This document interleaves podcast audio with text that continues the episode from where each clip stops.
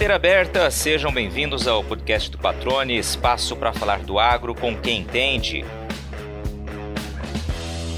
No episódio de hoje você vai conhecer a história de uma escritora que tem se destacado na arte de eternizar capítulos do agronegócio mato-grossense. Jornalista premiada, filha de pai e mãe nascidos em cidades pantaneiras, mãe de uma arquiteta e de uma agrônoma. Ela colocou em livros momentos importantes da transformação do Cerrado no principal celeiro do país. Às vésperas do lançamento de uma nova publicação, conta como iniciou a relação com o mundo do setor produtivo e como isso a ajudou a enxergar o dia a dia com outros olhos. Ela é a caçula de uma família com oito irmãos. Nascida em Corumbá, criada no Rio de Janeiro, descobriu ainda criança a paixão pela comunicação. A escolha pelo jornalismo foi consequência natural. Na profissão, passou por veículos de renome no país, mas foi trabalhando em uma revista mato-grossense que ela aproximou-se do agro. O campo recheado de boas histórias foi terreno fértil para Marta Batista colher grandes reportagens e levar para os livros depoimentos, histórias e lembranças de pessoas que ajudaram a tornar Mato Grosso o estado gigante que é. Marta Batista, minha amiga, uma das grandes jornalistas e escritoras aqui de Mato Grosso. Que orgulho recebê-la aqui no podcast do Patrone, reservar um espaço na tua agenda, num pré-lançamento de livro que nós vamos falar mais adiante, né? Um livro muito bacana que conta uma história emblemática aqui em Mato Grosso também. Mas antes da gente falar desse livro, eu queria te saudar, agradecer por estar aqui, para que a gente conheça um pouco mais da tua história. Tudo bem? Tudo ótimo, tudo muito bom e muito feliz de estar aqui com você. Eu que agradeço essa oportunidade e bacana. É, e já adianto que é meu primeiro podcast da vida. Olha que legal. A gente que é jornalista está mais acostumado sempre a entrevistar do que ser entrevistado. Quando a gente está sentado do outro lado da cadeira, é um pouco diferente, né? É bem, bem diferente, mas eu acho gostosa a sensação. Legal. Marta, você tem uma característica muito bacana que é envolver as pessoas com a sua conversa, né? Você conversa, eu brincava aqui nos bastidores, que o seu jeito de conversar, de contar a história, é de fato uma contadora de histórias, né? Então as conversas são sempre muito bem conduzidas, pontuadas, aquela conversa gostosa. Eu tenho certeza que quem está ouvindo a gente também vai sentir isso, vai perceber isso e vai ser muito prazeroso para quem está do outro lado aí nos escutando. E para isso eu queria que você começasse contando um pouquinho da sua história. Você é aquela pessoa que tem o Pantanal no sangue, tanto pro lado de pai quanto do lado de mãe, né? As duas principais cidades do Pantanal estão na sua origem. Eu queria que você contasse isso pra gente. Eu sou temporã de uma família numerosa, né? Meu, meu pai e a minha mãe né, tiveram vários filhos. Meu pai era curumbaense, comerciante. Comerciante, um comerciante próspero, né? Naquela época lá. E meu pai tinha, inclusive, uma lancha que chamava Lancha Brasil, com a qual ele subia o Rio Paraguai para vender suas mercadorias e chegava em Cáceres. Né? Então, ele fazia esse caminho do Rio. E numa dessas viagens a, a Cáceres, é, ele se namorou da minha mãe. Meu pai já era um homem de 30 e poucos anos, minha mãe era uma mocinha. Quando eles se casaram, ela tinha 16 anos. E aí, nesse casamento, ela logo se mudou para Corumbá com ele. Ela, ela, na verdade, ela foi para Corumbá e lá em Corumbá nasceram praticamente todos os meus irmãos, com exceção de um que nasce na lancha, quer dizer, não nessa primeira viagem, diga-se de passagem. né? É, é, foi assim, ela morando em Corumbá, quis ter o primeiro filho, e aí ela quis ter esse filho em Cáceres, junto com a, com a mãe dela, né? E aí não deu tempo. Então, meu irmão, José Feliciano, hoje já falecido, nasceu no Porto de Morrinhos. E aí nasce, foram nascendo os outros irmãos, até que em 1956, quando meu pai eu acho que ele já acreditava, já tivesse pendurado as chuteiras, porque ele, ele tinha 62 anos quando eu nasci, né? E naquela época parecia um homem muito velho. Hoje, não, né? E aí eu nasci, foi a, a como eu disse no início, temporã, e tive essa família. Só que aí, por conta de saúde abalada do meu pai, a minha irmã todas as minhas irmãs tinham quase todas tinham estudado internas no Rio de Janeiro. Naquela época tinha muito essa coisa, né? A ligação de Corumbá e de Cuiabá com o Rio de Janeiro era muito forte.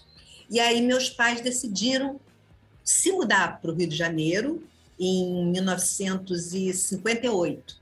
Então eu me mudei para o Rio com dois anos de idade. E aí meu pai faleceu no Rio de Janeiro em 61 a minha mãe continuou morando no Rio até ela falecer também, né? Mas assim, o maior desejo quando era pequena era visitar Mato Grosso. Eu amava, a gente, puxa, fazer aquela viagem de trem, sabe aquele trem da Noroeste?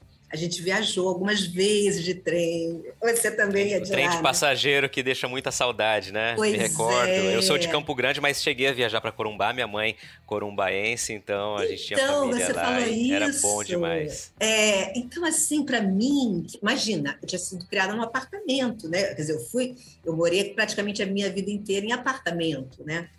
Então eu achava fantástico. Aí chegava em Corumbá, a gente ficava hospedado na casa da minha irmã, que herdou a casa dos meus pais, que era uma casa magnífica, linda, na Rua Dom Aquino, cercada de flamboyant. Então, eu, eu, eu, ao mesmo tempo, eu ficava fascinada, mas, ao mesmo tempo, eu não tinha a desenvoltura das minhas sobrinhas criadas lá, sabe? Aquela coisa de subir na árvore, é, aprontar. Eu era uma menina mais contida, né? criada em apartamento, filha praticamente é, filha caçula, cercada de cuidados. E aí eu ficava adorando aquilo tudo, né? Achava lindo, achava tudo maravilhoso. E aí, quando a gente foi a, Santa Blanca, que era a fazenda do meu pai, que ficou para o meu irmão, aí pronto, aí me apaixonei, uma fazenda linda na margem do Rio Paraguai. Então, tudo isso foi, foi me trazendo, assim, alguma... Quer dizer, eu fui, também fui conquistando as minhas lembranças, porque, eu, por enquanto, eu só tinha as lembranças de ver fotos da minha, da minha família, do meu pai, da minha mãe, na fazenda. Eu não, eu não tinha lembranças minhas, mas aos poucos eu fui construindo, né, as minhas lembranças. Que bacana. Isso é interessante que assim, você teve a sua infância então, né, cresceu ali no Rio de Janeiro, construindo as lembranças por fotografias e depois pôde, né, ter essa essa sensação presencial, né, de fato para entender e sentir toda a história que você já conhecia por, por retratos. E aí você falou Cáceres, Corumbá e falou das fazendas. Seu pai era comerciante, mas tinha também é, um histórico no campo, né? Ou seja, você tem uma ligação com o campo também de sangue. É, na verdade, à medida que ele foi prosperando, aí ele comprou as fazendas, né? Então ele não era fazendeiro, ele se tornou fazendeiro. E aí, quando faleceu, ele deixou para o meu irmão essa fazenda, mas eu, eu vivi pouco a fazenda. De vez em quando, minhas irmãs me contavam história, mas eu não lembro disso. Eu tinha menos de dois anos. Eu acho que a gente só consegue lembra ter lembranças assim. As minhas lembranças de criança, as minhas lembranças mais antigas, já são do Rio de Janeiro, né? Então, eu vivi, puxa, eu falo que é, esconder idade é uma coisa muito boba, né? Porque a riqueza que você tem, que você vai acumulando ao longo da vida, eu acho que é tão bacana, né? Poxa, eu vivi bonde no Rio de Janeiro, a gente ia para a praia de bonde. Então, eu, eu vivi aquele Rio de Janeiro dos anos 60, que, lógico, não era só tudo maravilhas, porque também teve, a, teve o golpe de 64, toda uma situação, mas eu era criança, né? E assim, já entrando num assunto mais assim profissional, eu acho que quando eu tinha uns 9 anos, 10 anos de idade, eu já sabia que eu queria ser jornalista. Aí você vai falar, mas por quê? Tinha alguém na sua família jornalista? Esse meu irmão até era jornalista em Corumbá, não de formação, ele se formou em Direito, mas era dono de jornal em Corumbá. Mas eu acho que assim, eu lia muito, eu gostava muito. Tinha uma revista na época que eu era fascinada, que é a revista Realidade. E, e aí eu Falei, não, é isso que eu quero fazer, eu quero, eu não quero, é, é sempre aquela, aquela a minha ansiedade de sair daquele mundinho, sabe? Aquela coisa assim, você está num apartamento, fechada no apartamento, vivendo aquela coisa mais cuidada. Eu queria ganhar o mundo, eu queria, eu queria conhecer outras realidades, né? E aí, Marta, antes da gente chegar de volta aqui para Mato Grosso, falar um pouquinho da tua experiência no Rio de Janeiro como profissional da imprensa, né? Como uma jornalista bastante atuante, teve uma experiência muito bacana ali também no Rio. Vamos resumir um pouquinho da tua história aqui. eu comecei a trabalhar na Tribuna, aí logo depois eu acho que eu já fui trabalhar no Jornal do Brasil, que era, na época, o Jornal do Brasil e o Globo era o, o sonho de consumo de qualquer estagiário, estudante de jornalismo. E aí eu passei pelo JB, mas não na, na primeira minha primeira passagem não fui contratada, vinha ser contratada, meu primeiro emprego de carteira assinada, no jornal Última Hora que era um jornal também que foi muito combativo na época do Samuel Weiner, o fundador, mas na época que eu trabalhei lá era um jornal assim meio popular, sabe assim, aquele jornal que é, tinha um jornal muito popular na época que era o Dia, né? E o a Última Hora meio que competia ali com esse, com esse tipo de jornal. Porque isso que eu acho que as pessoas não, não. Quem é mais jovem não entende. Era uma época em que os jornais eram disputados, as pessoas compravam jornal, as pessoas assim eram apaixonadas por jornais, assim como, ah, eu sou Flamengo, eu sou Fluminense, um, quer dizer, um lia Jornal do Brasil, outro dia lia o Globo, tinha uma coisa assim meio de fidelidade, isso que eu quero dizer, né? E aí eu trabalhei na, na última hora, acho que uns dois anos e meio, três anos, cobrindo de tudo, né? Eu era da geral, e o geral é o meio pau para toda a obra, né? E aí eu fiquei um tempo lá na última hora, e aí de lá, se não me engano, eu fui voltei para o Jornal do Brasil, mas aí para uma coisa bem específica. Eu fui trabalhar num caderno de TV que foi criado numa, em determinado momento, e aí descobria gravação de novela, é, programa de TV. Foi uma época que eu tinha contato com os artistas, né? Também foi bem bacana. De lá, é, eu pulei para Veja eu fui trabalhar na sucursal da Veja, que para mim foi uma coisa assim, uau, a Veja na época era, era o máximo, né? E aí eu cheguei na Veja, passei acho três anos e meio trabalhando lá, e aí lá, sim, pedreira também, fazendo de tudo, é, cobri acidente com plataforma de petróleo na, no litoral do Rio de Janeiro. É, acabei dando um furo nacional, que foi quando um médico que tinha sido do Exército, né, ele resolveu contar que ele tinha visto um deputado na época, muito famoso, o Rubens Paiva, é, moribundo. Na, na, na, no, na época era a PE, Polícia do Exército. E isso foi uma, foi uma bomba, foi assim como uma bomba, deu uma repercussão incrível, o caso foi reaberto, enfim. E aí de lá eu fui para o Jornal do Brasil, já estava já num status bacana, de uma pessoa que tem vários convites para trabalhar, pode escolher e tal. E aí houve a grande mudança na minha vida, que foi vir a Mato Grosso algumas férias, conhecer hoje meu ex-marido, mas na época foi um, uma grande paixão, obviamente, porque eu resolvi jogar tudo para o alto e viver a minha aventura em Mato Grosso. E aqui estou até hoje, né? Que legal, Marta. Olha, você foi contando a história até da mudança do jornalismo, como era, né, o dia a dia, essa paixão tanto de quem trabalha na imprensa, né, dos repórteres, dos editores, enfim, de todo o know-how, de todo o time, e também de quem consome a notícia. É né? muito bacana, você foi falando, eu fui, é, obviamente não vivi né, profissionalmente essa época, né, mas é, foi muito bacana ouvir o relato de alguém que ajudou a construir esse momento da nossa história né, profissional e que é, realmente mostra como era diferente, como era apaixonante, né? Não que hoje não seja, mas como havia uma paixão e uma, uma disputa saudável e muito bacana sobre isso. Se tem uma coisa que eu aprendi durante todos estes anos acompanhando a agricultura é que uma boa safra tem que começar com um bom plantio. E para isso a escolha de uma semente de qualidade é fundamental. Na AgroSol Sementes, a excelência dos produtos e serviços oferecidos é condição seguida à risca para garantir os resultados e a satisfação do agricultor. A empresa Mato Grossense atua com multiplicação de sementes de soja há mais de 20 anos, uma história estabelecida sobre o tripé qualidade, credibilidade e inovação com produção de sementes 100% licenciada, em parceria com as principais obtentoras de cultivares de soja, a AgroSol Sementes garante um portfólio abrangente e com as melhores opções para todo o estado.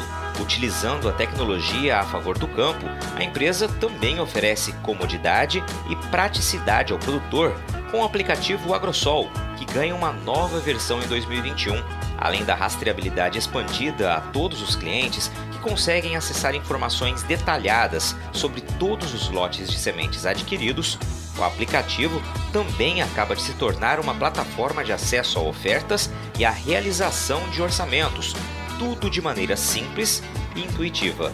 Para começar a aproveitar os benefícios da semente na palma da sua mão, é só baixar o aplicativo AgroSol pelo Google Play ou Apple Store e fazer o cadastro. AgroSol Sementes, germinando o futuro.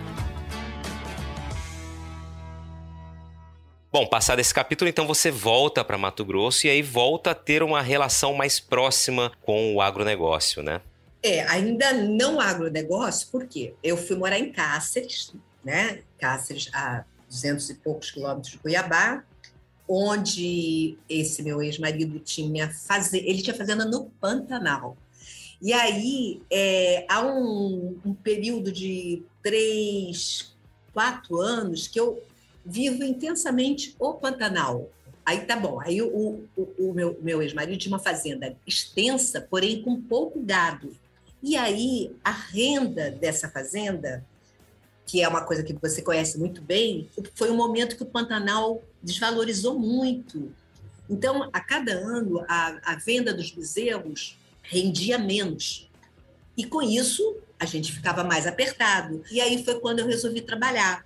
Mas no primeiro momento, eu fui trabalhar na Universidade do Estado de Mato Grosso. Consegui lá um lugar como professora, dei aula lá há muito tempo.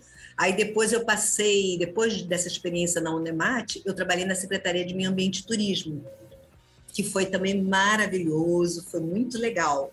Até que a gente já, eu já separada, né, resolvi que talvez fosse bom mudar para Cuiabá não só para eu ter mais oportunidade de trabalho, como também porque minhas filhas já estavam ficando adolescentes, já precisavam de uma escola, é, teriam mais opção também né, de estudo. E aí a gente se muda para Cuiabá em 2003.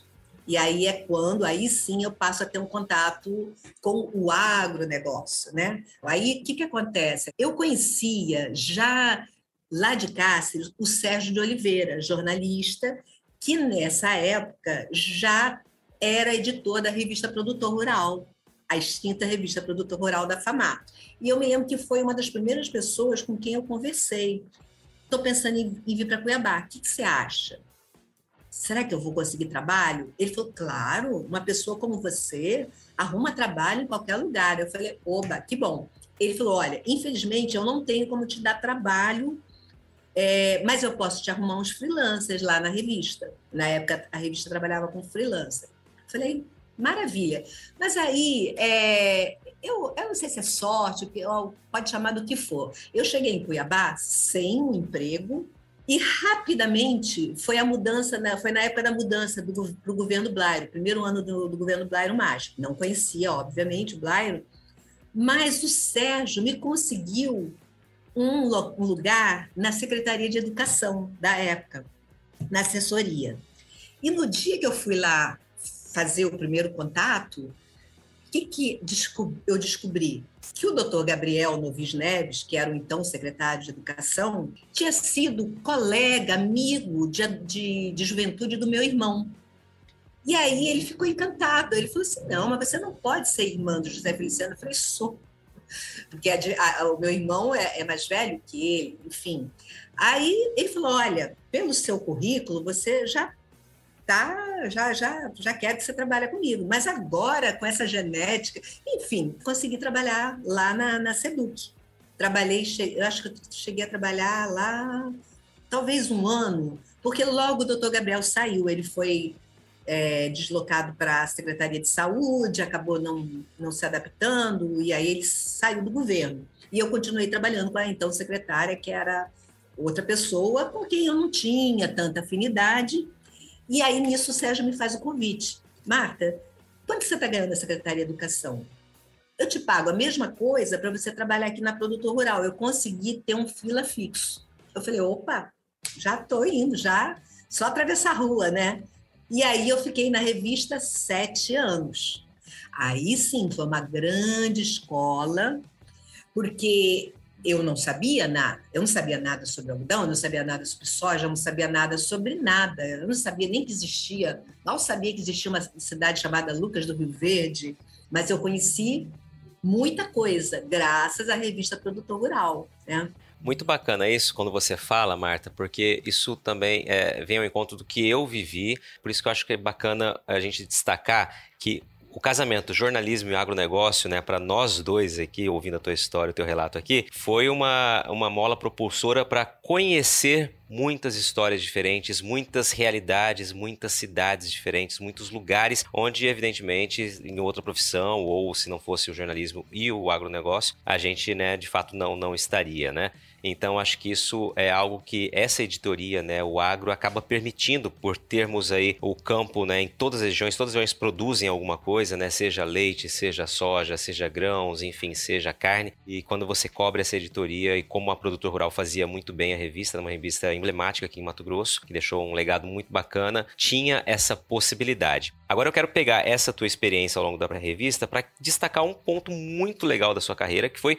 um grande prêmio, o Prêmio Embrapa de jornalismo, né? Eu queria que você falasse um pouquinho sobre essa conquista. O que significou para você, alguém que não conhecia de agro, de repente se deparar com essa realidade, ter que aprender no dia a dia, como a gente sabe que é necessário, e aí ser reconhecida com um prêmio tão respeitado quanto o Prêmio Embrapa de jornalismo? Então, foi uma coisa muito bacana, porque essa pauta que me levou ao prêmio eu não sei nem o nome da pessoa que me passou essa pauta. Foi alguém que eu conheci numa, numa matéria, um produtor. E aí ele falou assim: olha, tá, tá acontecendo um negócio que as, a planta, eu, eu nem se ele falou, foi da, acho que era planta invasora. Eu não sabia lá direito o que, que era planta invasora, mas aí ele me explicou né, qual era o fenômeno e tal. E eu cheguei para o Sérgio e falei, Sérgio, o que, que você acha de fazer uma matéria sobre resistência? Né? Aí ele, ah, faz, ele me deixava muito livre, né? Só que a pessoa aqui resolveu fazer, falar sobre resistência de tudo. É, planta, inseto, na pecuária, na agricultura. Foi uma matéria assim ah, absurda, quase enlouqueci. Falei com gente da Embrapa Soja. Ah, olha, eu falei de tudo. Aí, legal, escrevi a matéria, fiz a matéria. Ficou assim, uma matéria de, sei lá, seis, oito páginas da revista. Aí escrevi lá no Prêmio Embrapa, mas sem a menor pretensão, assim, nenhuma expectativa. E, para minha grande alegria, ganhei o Prêmio Embrapa daquele, daquele ano, que, se não me engano, foi 2005. É, a matéria saiu publicada em 2004, com o título de Malandragem Natural. E o Sérgio era muito bom para... Ele era muito... Ah, ele tinha uma, uma verve para criar é, títulos assim meio maliciosos ou engraçados, né? E aí é, essa matéria ganhou o prêmio Brava, achei ótimo, fui para lá para Brasília, recebi o prêmio do, do ministro na época, o Roberto Rodrigues, e ganhei um prêmio dinheiro, que é muito bom, foi muito bem empregado, né? E diga-se de passagem, que eu, antes que eu me esqueça, quando eu trabalhava na Veja, eu ganhei um prêmio ESP, só que esse prêmio ESP foi uma matéria coletiva, ótimo, maravilhoso, mas inclusive foi um, uma matéria de uma reportagem política. Está lá o meu, meu nome lá nos anais do prêmio ESP, né? Bacana, né?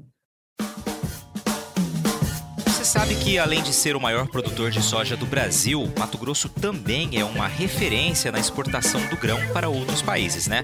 Mas você sabia que o consumo da soja mato-grossense dentro do estado tem crescido gradativamente? É, nas últimas quatro safras, o aumento médio da nossa demanda interna girou em torno de 5% ao ano, resultado direto do investimento na verticalização da produção, como o que é feito pela RUT Brasil. A empresa processa mais de mil toneladas de soja por dia, transformando o grão em farelo, que atende aos mercados nacional e internacional, e óleo, que é direcionado para a produção de biodiesel. Instalada no Distrito Industrial de Cuiabá, a fábrica vive um momento de expansão, com expectativa de ampliar já para o ano que vem a capacidade de processamento para 1.400 toneladas de soja por dia. Fundada em 2016 por empresários com mais de 30 anos de experiência no agronegócio, a RUT Brasil prioriza a qualidade dos produtos e serviços prestados, seguindo rigorosos programas de boas práticas de fabricação, com o orgulho de ser uma empresa que acredita em Mato Grosso. Para conhecer mais, acesse www.rutbr.com.br.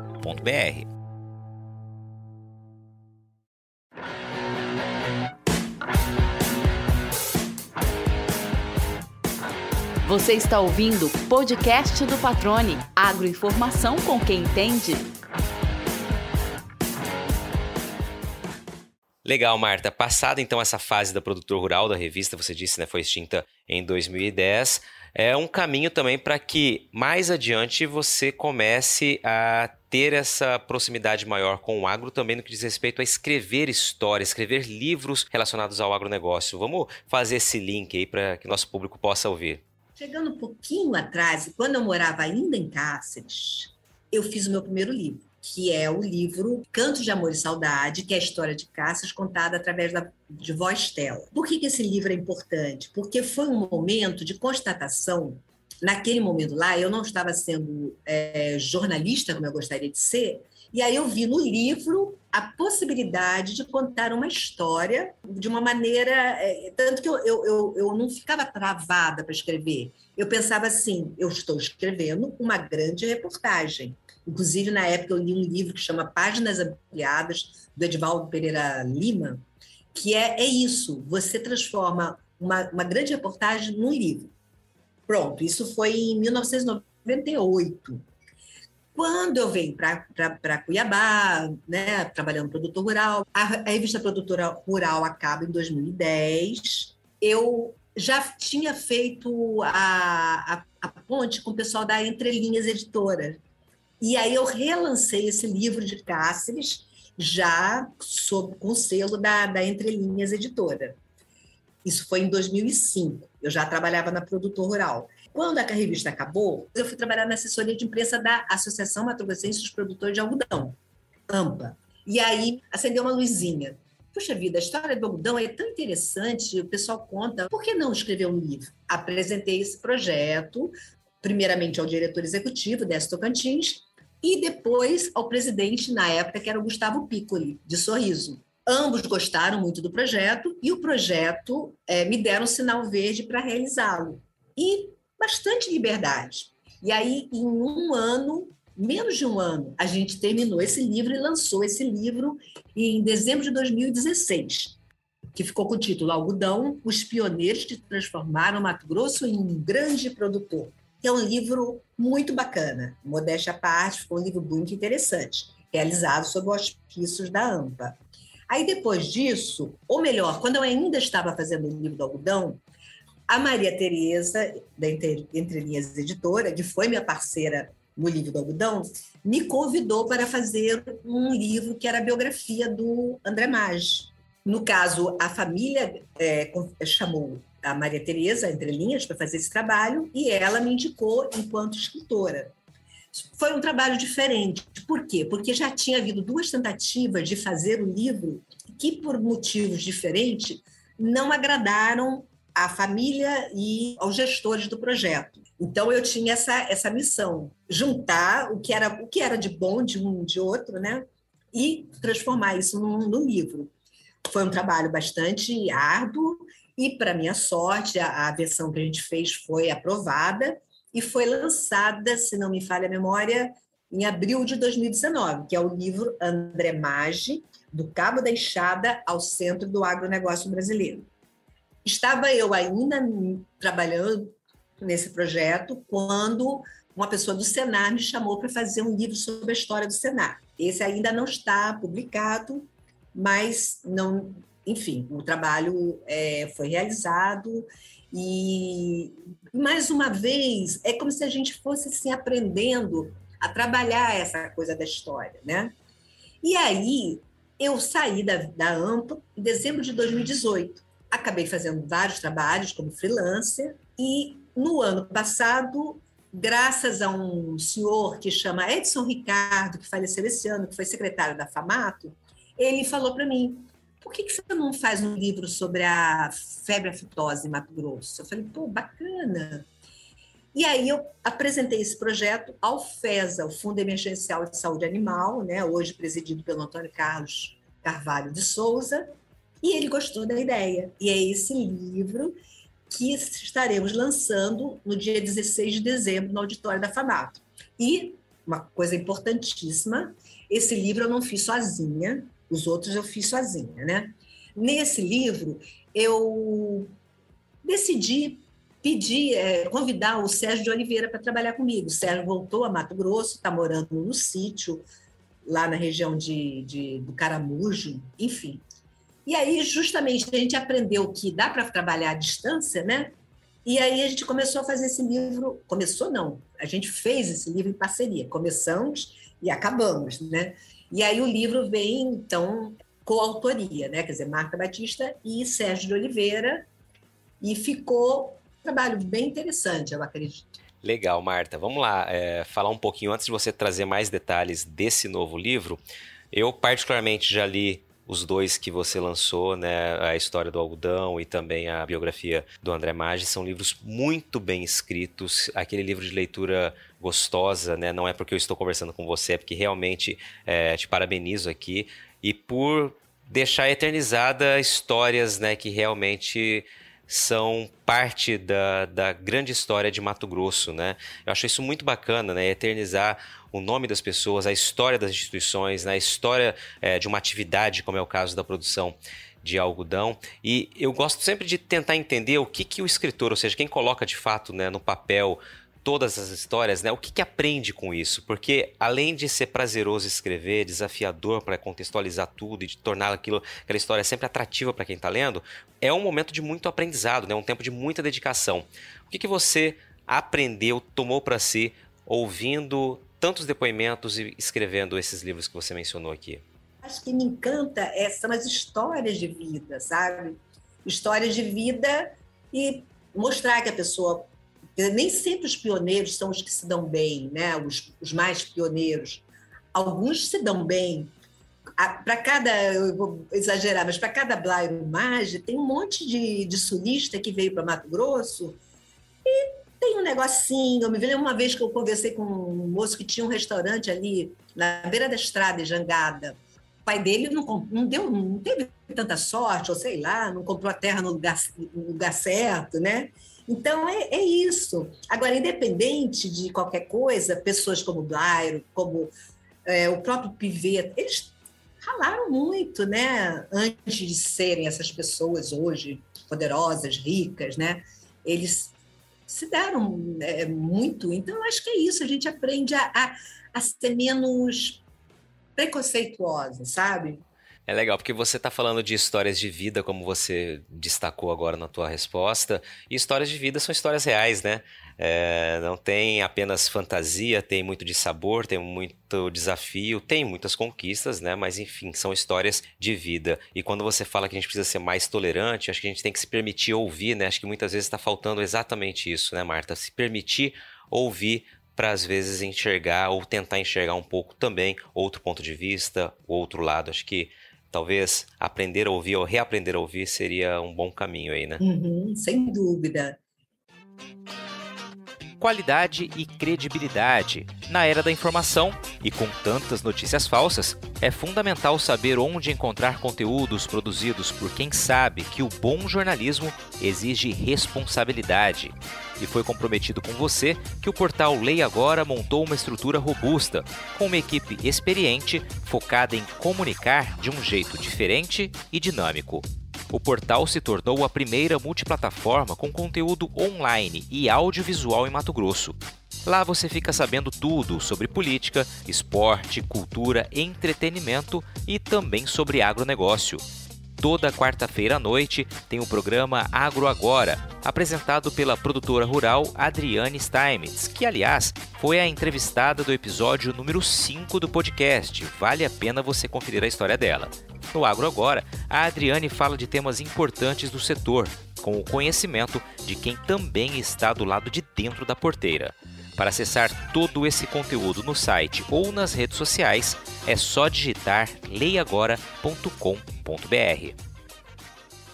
Bom, Marta, e aí a gente chega ao novo projeto que vai ser lançado, como você disse, daqui a pouquinho, que é o livro sobre os 25 anos né, de Mato Grosso sem a febre aftosa, né? Qual o título que ficou esse livro e me fala um pouquinho né, desse trabalho, o que ele traz Primeiro que foi fantástico que a gente começou esse livro ainda no, durante a pandemia, né? Aí eu conversava com os médicos veterinários, os senhores, assim, que venceram, quer dizer, participaram ativamente do combate ao vírus da aftosa, né? E aí a gente acabava falando sobre vírus, sobre o vírus do SARS-CoV-2, né? Porque é muito, quer dizer, tem suas semelhanças, lógico. Para quem não conhece tanto o assunto, a febre aftosa é, uma, é, um problema muito mais econômico do que, apesar de ser uma zoonose, né, uma doença que passa para o ser humano, é, o, o, dano maior de, a, que a aftosa causa é o animal. E, consequentemente, ao bolso do produtor, né? Porque o animal perde peso, o animal eventualmente morre. Então, é uma, é uma doença extremamente temida no mundo inteiro, né? É uma coisa assim. É, e, então, é, é, muito legal que a gente. Ah, eu, eu, eu conheci, eu já tinha feito várias matérias sobre a fitosa, mas aí você vai, você descobre que tem um mundo por trás disso. E aí, novamente, as histórias pessoais acabam meio que interferindo, entendeu? É claro que há exceções, mas muitos dos veterinários que eu conversei, o cara lá na infância ele viveu o problema da fitosa na, no sítio do pai dele, né? Tem um que até eu abro um capítulo com o depoimento dele, ele é o Inácio Crost. É impressionante o relato dele da, da experiência de, de, de aftosa na infância. E aí esse cara se torna médico veterinário, essa pessoa estuda para se fazer medicina veterinária e acaba sendo é, ocupando um cargo de destaque no Ministério da Agricultura e tem uma participação muito efetiva no combate à febre aftosa. Porque, mais uma vez, não é uma coisa assim, ah, fulano venceu a, aftosa. Não, é um conjunto de políticas públicas, é uma coisa que várias pessoas também é, destacaram. Por que, que esse combate à febre aftosa deu certo aqui em Mato Grosso? Porque Mato Grosso e Mato Grosso do Sul, que está tudo muito próximo, né? Porque nunca foi uma política é, de uma determinada pessoa. Não. Entrou governador, saiu governador, entrou governador, saiu governador. E as pessoas continuavam, é, a, a, a, política da, de combate à aftosa continuava sendo importante, forte, né? Então, isso é muito legal, porque o que a gente vê no Brasil em geral?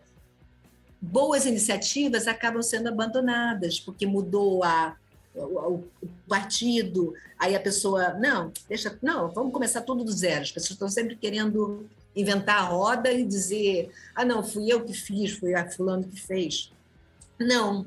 Nesse caso da aftosa, é um acúmulo de experiências, é um acúmulo de, de, de iniciativas, né, que resultam numa coisa bacana. Claro, teve pessoas que se destacaram aqui em Mato Grosso, eu acho que ninguém contesta, uma delas é o, é o Zeca Dávila, né, que foi presidente da FAMATO e foi o primeiro presidente do FEFA, que antecedeu o FESA. E todo mundo fala isso. O, o Zeca foi aquela pessoa que, sabe, ele falava a linguagem do povo. E o Zeca também, enquanto produtor, enquanto adolescente, viveu a aftosa, viu a aftosa, né? E hoje nós temos uma geração de veterinários. Eu cito a, a, a Daniela Bueno, que é uma pessoa bastante ativa até hoje, que nunca, quer dizer, é, veja bem, ela já viu a fitosa porque ela foi a um centro de alta tecnologia lá nos Estados Unidos, que é em Plum Island, onde ela viu a fitosa, mas ela não viu a fitosa aqui em Mato Grosso né? Então eu acho que esse livro ele é bacana, ele é bem porque a gente está reverenciando a memória dos que efetivamente trabalharam para erradicar a fitosa, mas nós também estamos é, mostrando para uma nova geração que talvez só tenha estudado a fitosa no livro o que é a fitosa, o que, que ela pode causar, né? O, o, qual é o peso dessa doença, né? Então, eu acho que ficou um trabalho bem interessante, assim, nesse sentido. E aí, tanto eu como o Sérgio, por termos uma, uma formação de jornalistas semelhante, a gente investiu muito nisso, na, na história, sabe? Para não ficar uma coisa maçante, né? Para a pessoa ler e achar legal. Tem partes engraçadas, tem histórias engraçadas, tem histórias dramáticas. E o livro, mas tem uma parte institucional também que a gente não pode fugir, né? Mas é muito mais a história da, das pessoas, do, do, do, que cada um fez para a gente chegar a esse status atual, Mato Grosso, livre de aftosa, com vacinação e sem vacinação lá naquela numa, numa zona lá no, no, no, no noroeste do estado, né? lá em cima, né? Perfeito, um momento muito importante, inclusive, para retratar essa história, né, comemorando os 25 anos, né, livre de febre aftosa aqui no estado e justamente como você disse, esse momento de transição, né, já temos alguns municípios aqui no estado, nessa região que já são considerados aí como área livre sem vacinação e caminhando para o restante do estado, em breve também conseguir esse mesmo status. E como você disse, é, e eu acho que o livro traz muito disso, né, são histórias de pessoas. Né? A gente nunca pode esquecer que qualquer política pública, qualquer cenário cenário que envolva questão econômica, desdobramento, impacto, está atingindo ou está revertendo em pessoas, né? Está impactando pessoas e por isso acho que vocês foram muito felizes, né? É, em como você destacou aqui, em ouvir relatos e, de fato, dar um peso muito grande para isso, né? para as histórias das pessoas que vivenciaram e que construíram esses 25 anos. É, e é muito impressionante, assim, você vê, assim, uma pessoa que ainda está hoje aí, da, da, minha idade, a Maria Auxiliadora Diniz, o Paulo Bilego, são, é, são pessoas assim que, como médicos veterinários do INDEA, lidaram com muitos casos de aftosa e os relatos deles são muito fortes, assim, de não tinha, não tinha fim de semana, não tinha de noite, não tinha, né? Era um momento que a quantidade de casos de, de ocorrências, né, de era muito grande. E aí essa curva vai caindo, vai caindo, vai caindo, até que em, em janeiro de 1996, né, é, é ao último registro de, de febre aftosa em Mato Grosso, e de lá para cá nunca mais houve nenhum registro, né? Mas aí que entra a importância também do, desse alerta do livro. É a vigilância. Hoje é fundamental é a vigilância, é, não é uma coisa assim, ah, legal, acabou, tá tudo bem, vamos para casa. Não, tem um trabalho efetivo que tem que continua sendo feito e do qual o FES é uma peça muito importante, já que ele tem o, vamos dizer, o, os recursos, né, para se houver uma ocorrência, bate na madeira, como lidar com isso, né? É preciso saber lidar com isso. Inclusive a gente fala do caso no livro lá daquele que é os um surto que houve lá em Mato Grosso do Sul, né?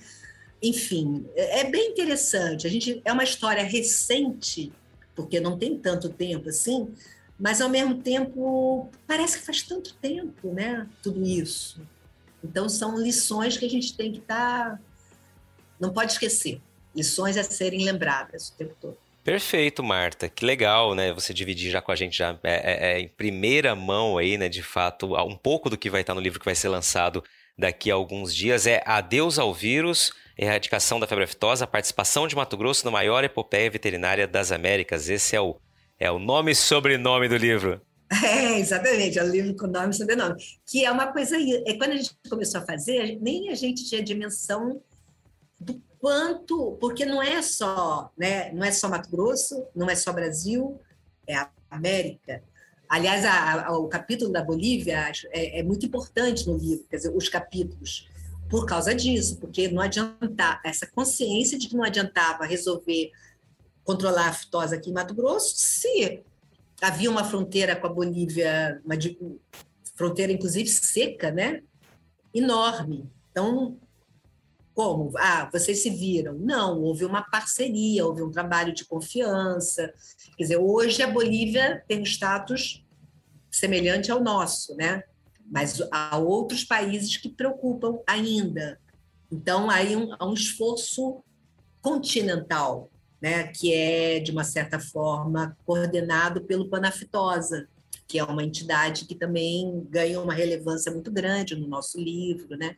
Enfim, foi foram muitas entrevistas, muitas horas de entrevista para chegar ao estado que a gente chegou. Legal, muito bacana. Já estou curioso para ler o livro. Dia 16 de dezembro, então, esse lançamento no Auditório da Famato, como a Marta bem comentou aqui. E Marta, eu quero só te agradecer pela participação, por dividir tua história. Muito bacana conhecer um pouco mais né, do ser humano Marta Batista, né? E a construção da sua carreira ao longo desses anos. E acho que o Agro também tem muito a te agradecer, porque eu estava te ouvindo e enfim, é, percebendo aqui, né? Você é uma das pessoas que tem ajudado a eternizar histórias do agro em Mato Grosso, né? O que a gente escreve fica para sempre, né? E é muito legal quando a gente vê histórias de vida, histórias de seres humanos, né? Serem de fato eternizadas por pessoas que têm uma habilidade como a que você tem. Só tenho a te agradecer pela participação aqui. Ah, eu, eu que agradeço. E até é, você falou da, da, da história do agro, eu me lembrei de frisar isso com o livro do, do André Maggi, a Maria Tereza da, da Entre Linhas Editora, ela abriu uma série que ela chamou de Memória do Agronegócio. Né? E aí é, outros trabalhos podem, outros, outros projetos, outros, outros livros podem vir.